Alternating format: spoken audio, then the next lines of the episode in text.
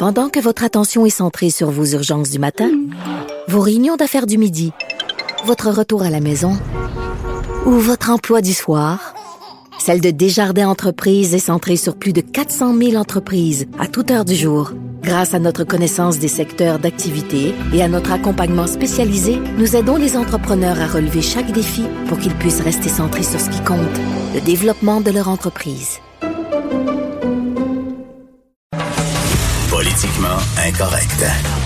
À Cube Radio et sur LCN, le commentaire de Richard Martineau avec Jean-François Guérin. Cube Radio.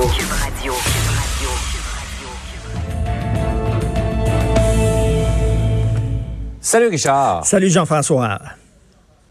Donc, il y a une pétition qui, est, euh, qui a été organisée pour euh, finalement ne pas avoir à payer son loyer pour le mois Ben oui, c'est le 1er avril hier, donc quand c'était le temps de payer son loyer. Là, il y a une pétition qui circule en disant, écoutez, on est pris à la gorge, on ne paiera pas notre loyer, on va payer peut-être euh, au mois de mai euh, le loyer d'avril, puis au mois de juin le loyer de mai, etc.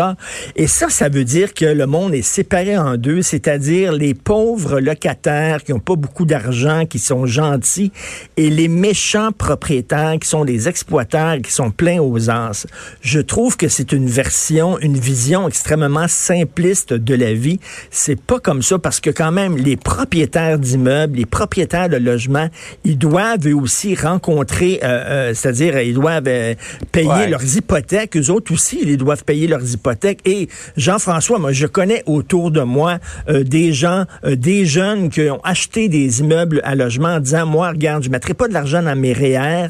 Moi, mon fonds de pension pour ma retraite, là, euh, ma retraite, ça va être ça. Ça va être mon immeuble à logement. Donc, souvent, ils ont rénové eux-mêmes leur immeuble. Ils ont d'excellents rapports avec leurs propriétaires. C'est pas des méchants exploitants, puis ils doivent payer leurs hypothèques comme tout le monde.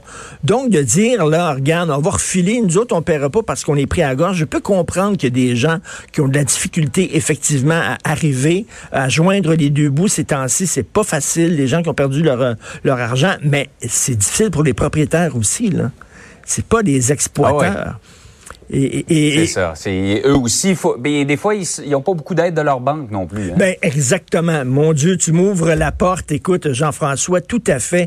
Parce que tu sais, tous les programmes d'aide des gouvernements ces temps-ci, là, au bout du compte, là, ça va bénéficier aux banques. Pourquoi? Parce que là, on aide les chômeurs, on aide les entreprises, et avec l'argent qu'ils vont recevoir du gouvernement, ils vont faire quoi ces gens-là? Ils vont payer le solde de leur carte de crédit, ils vont payer euh, leur loyer pour les commerces, ils vont payer leurs hypothèques, et finalement, c'est les banques, au bout du compte, qui vont bénéficier de tous ces aides-là. On est en train de de s'endetter pour les prochaines générations pour aider les banques. Est-ce que les banques pourraient faire preuve de compassion?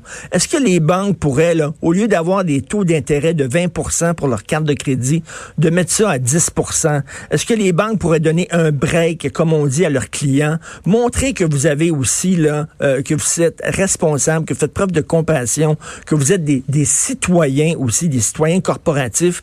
On attend des banques aussi qu'ils mettent l'épaule à, à l'épaule à la roue, surtout que, je reviens là-dessus, là, tous les millions qu'on est en train, les milliards qu'on débloque, c'est finalement Oui. les banques qui vont en bénéficier, dans le fond, euh, au bout du compte de ça.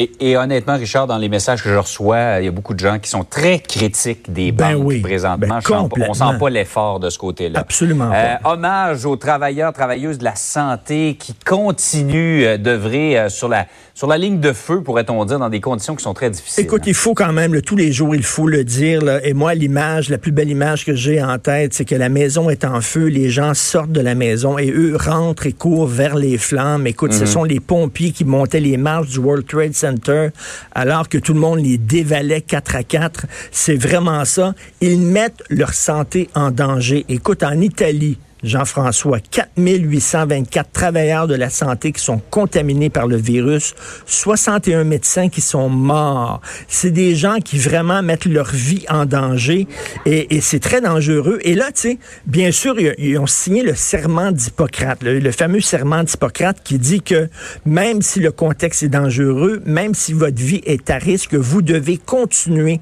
d'exercer votre travail. C'est comme ça pour les pompiers, c'est comme ça pour les ambulanciers, pour les gens en santé santé. Mais là, il y a des médecins qui se disent, attends une minute, mais jusqu'où je vais mettre ma vie en santé? Si on commence Ouais. à manquer de masques, si on commence à manquer de blouses, de gants, à un moment donné, c'est bien beau de risquer ma vie. Mais euh, écoute, le, le serment d'Hippocrate, ce n'est pas non plus un pacte de suicide. Et j'avais hier à l'émission à Cube Radio Jean-François Nancy Bédard, que tu connais bien, le président de la Fédération interprofessionnelle de la- de- du Québec de la santé, euh, qui représente les infirmières.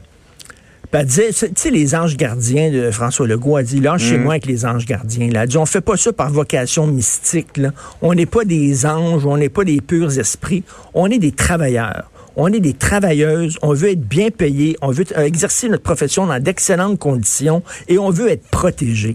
Fait qu'à un moment donné, elle a dit, lâchez-moi les anges gardiens, puis on est des travailleurs, puis euh, s'il vous plaît, protégez-nous, s'il vous plaît.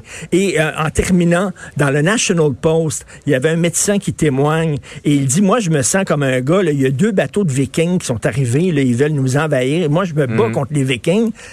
Il va-t-il avoir 50 autres bateaux de vikings qui vont arriver? Va-t-il avoir 150 autres bateaux de vikings? Ou c'est les deux seuls bateaux de vikings? Il dit, je le sais pas. Là, actuellement, je me bats, mais à un moment donné, aidez-moi à vous aider aussi, parce que je peux pas faire la job tout seul. Donc, euh, salutations, effectivement, euh, aux gens Ah, du oui. milieu de la santé, vraiment, qui méritent tout, euh, tout notre, notre admiration. Et écoute, en terminant, Ouais. euh, à Cube Radio, au cours de la prochaine demi-heure, on va avoir Michel Girard, qui est selon moi le meilleur chroniqueur économique au Québec, qui va répondre aux questions des auditeurs concernant l'économie, les finances personnelles, les programmes d'aide. Donc, si vous voulez poser votre question à Michel, c'est le 1-877-827-2346, 1-877-827-2346 ou studio à commercial cube.radio. On va répondre à toutes vos questions. On en a besoin de nos experts parce On qu'il y en a a tellement de besoin. zones d'ombre, de, ch- de technicalité. là, les gens vraiment recherchent des réponses. Richard, Tout bonne à fait. journée. Bonne journée.